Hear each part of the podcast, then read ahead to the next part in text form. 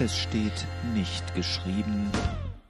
Jesus sprach, Das Reich Gottes ist herbeigekommen, bleibt wie ihr seid und glaubt an euch. Es ist ein gern genommener Spruch auf Glückwunschkarten und Festreden. Bleib so, wie du bist. Das hören die meisten Menschen gerne, dass sie quasi so perfekt sind, dass sie sich nicht mehr weiterentwickeln müssen.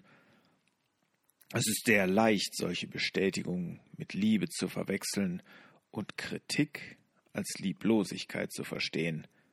Und hat nicht Jesus, der Inbegriff eines liebenden Menschen, alle Menschen angenommen, wie sie sind, sogar die Sünder? Darum hört man von den Kanzeln und in der Seelsorge immer wieder Du bist gut, wie du bist. Balsam für unser verunsichertes Ich. Jesus sprach, Die Zeit ist erfüllt und das Reich Gottes ist herbeigekommen. Ändert euren Sinn und glaubt an das Evangelium. Markus 1, Vers 15. Metanoia ist das griechische Wort in diesem Vers, das mal mit Buße, Sinneswandel oder Umkehr übersetzt wird. Es ist so ziemlich das Gegenteil von Bleib wie du bist. Es geht nicht einmal um Detailkorrekturen und Feinschliff, sondern um eine totale Neuausrichtung.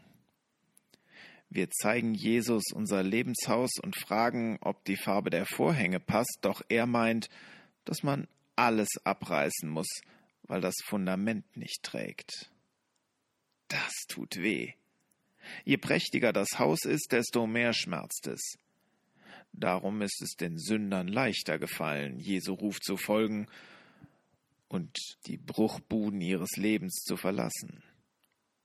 Wenn er für jene, die nicht dazu bereit waren, teils drastische Worte gefunden hat, dann nicht aus Lieblosigkeit, sondern aus Liebe.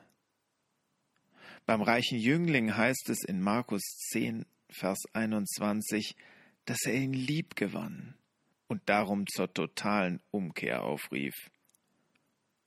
Und niemals war Jesus so lieblos, jemandem zu raten, er solle so bleiben, wie er ist.